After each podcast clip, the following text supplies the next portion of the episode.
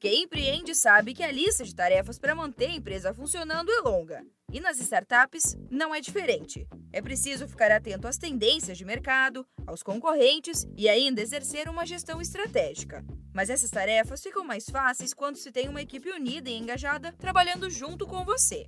Por isso, no podcast de hoje, você confere a importância de ter um time de empreendedores na sua startup. Seu negócio em tempos de coronavírus. Oi, pessoal, eu sou a Gisele Tamamar, da equipe de comunicação do Sebrae São Paulo, e o podcast de hoje é com o consultor do Sebrae Bauru, Clemilton Baceto, e o empreendedor Marcelo Falcão, da startup Menos Tinta. Clemilton, por que o time é tão importante para uma startup? Hoje, eu diria que essa é uma questão essencial. É importante entender que não existe um empreendedor de forma individual. Mesmo quando a gente pensa em grandes nomes, inovadores, é, Bill Gates e Steve Jobs, por exemplo, por mais diferenciados que as pessoas sejam, elas precisam de pessoas para ajudar elas colocarem as ideias em prática. Então, principalmente quando falamos de startup, em que a velocidade de mudanças é uma rotina nesse tipo de negócio.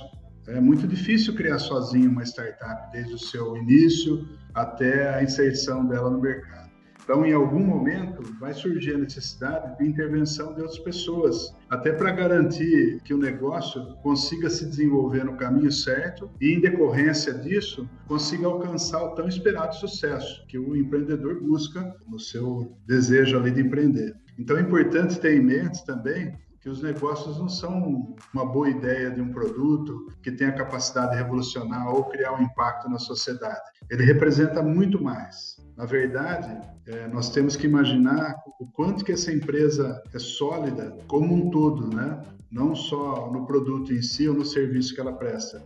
E é por isso que a formação de uma equipe é uma das preocupações mais importantes para se desenvolver uma startup de sucesso.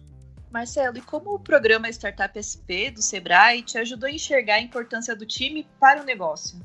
Olá, tudo bem? Foi super importante para mim. Primeiramente porque eu sou uma pessoa que entendia do meu mercado, né? A Menos Tinta trabalha no mercado de impressão, tem o propósito de reduzir os custos com impressão de pessoas e empresas principalmente. Porém, eu não tinha nenhuma pessoa que era da área de programação. Eu não trabalho com programação, eu não programo. Então eu entendi a partir do programa Startup Sebrae São Paulo que eu precisava montar um time capacitado, um time mais completo, mais robusto para o meu negócio. Foi aonde eu procurei um sócio. Como eu não sou programador, eu procurei um cara de TI, trouxe um CTO para o meu negócio e ao longo do tempo, ao longo do período, quando a startup foi criando uma maturidade melhor e depois veio os investimentos e tudo mais, nós diversificamos o nosso time. Hoje a gente tem um time basicamente enxuto, porém completo. Tenho pessoas do jurídico, tenho pessoas de marketing, tenho pessoas de funil de vendas, tenho um CEO na startup,